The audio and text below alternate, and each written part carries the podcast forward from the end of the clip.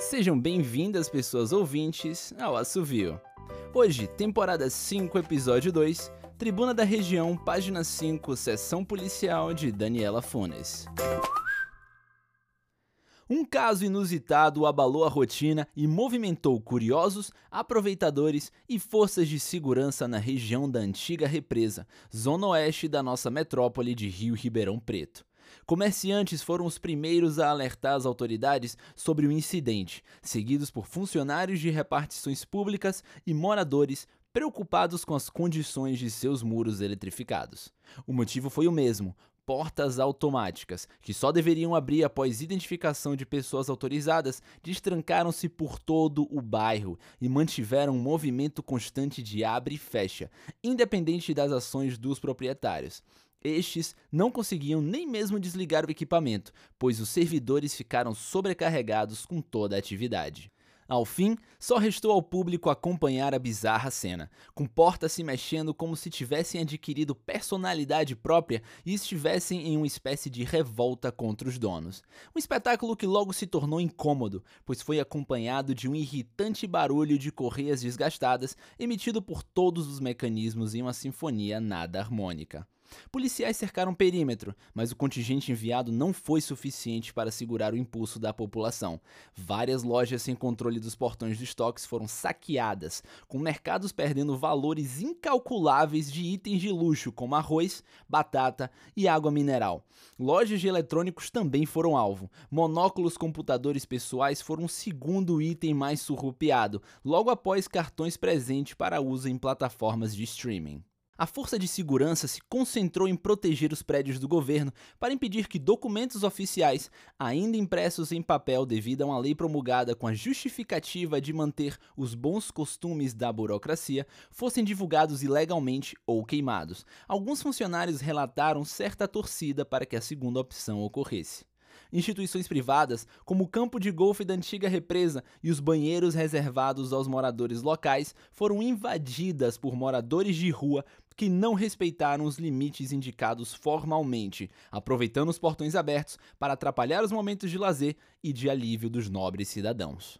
Nossa equipe tentou sobrevoar a área, porém o tráfego aéreo de drones foi restrito na região. Drones da polícia e de entrega de produtos receberam prioridade no uso das rotas disponíveis. Assim, restou a nossa repórter de plantão, Mercine Camacho, buscar depoimentos e usar a câmera de seu monóculo computador para coletar imagens em um corajoso ato jornalístico. Logo a culpada foi descoberta.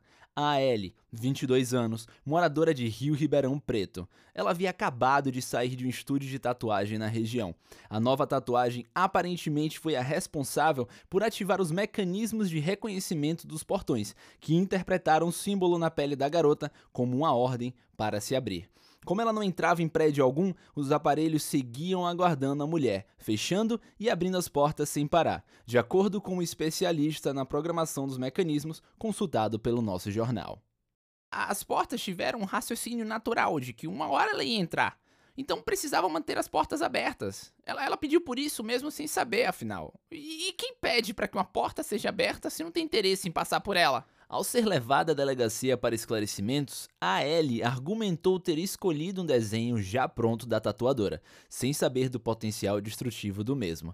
Apenas achou o estilo bonitinho, uma mistura de exótico com abstrato. A delegada então ordenou a prisão da tatuadora, que ao ser questionada também manifestou ignorância em relação ao efeito que seu trabalho poderia causar. O especialista consultado por nossa equipe explicou a natureza da tatuagem. Esse desenho tem a mesma estrutura de um código escaneável, como o que usamos em carteiras de identificação ou chips internos. É uma evolução dos antigos QR Codes, de forma que a imagem a ser captada pelos scanners não se parece mais com um amontoado de formas aleatórias, um, um pedido de muitos usuários que achavam os códigos de barras antigos muito feios.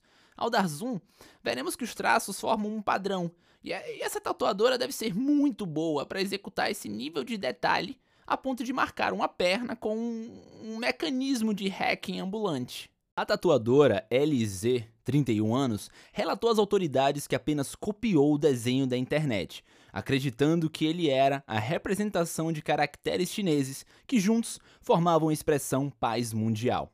O site apontado por ela como a origem não está mais disponível para acesso. Assim, sua versão não pôde ser confirmada.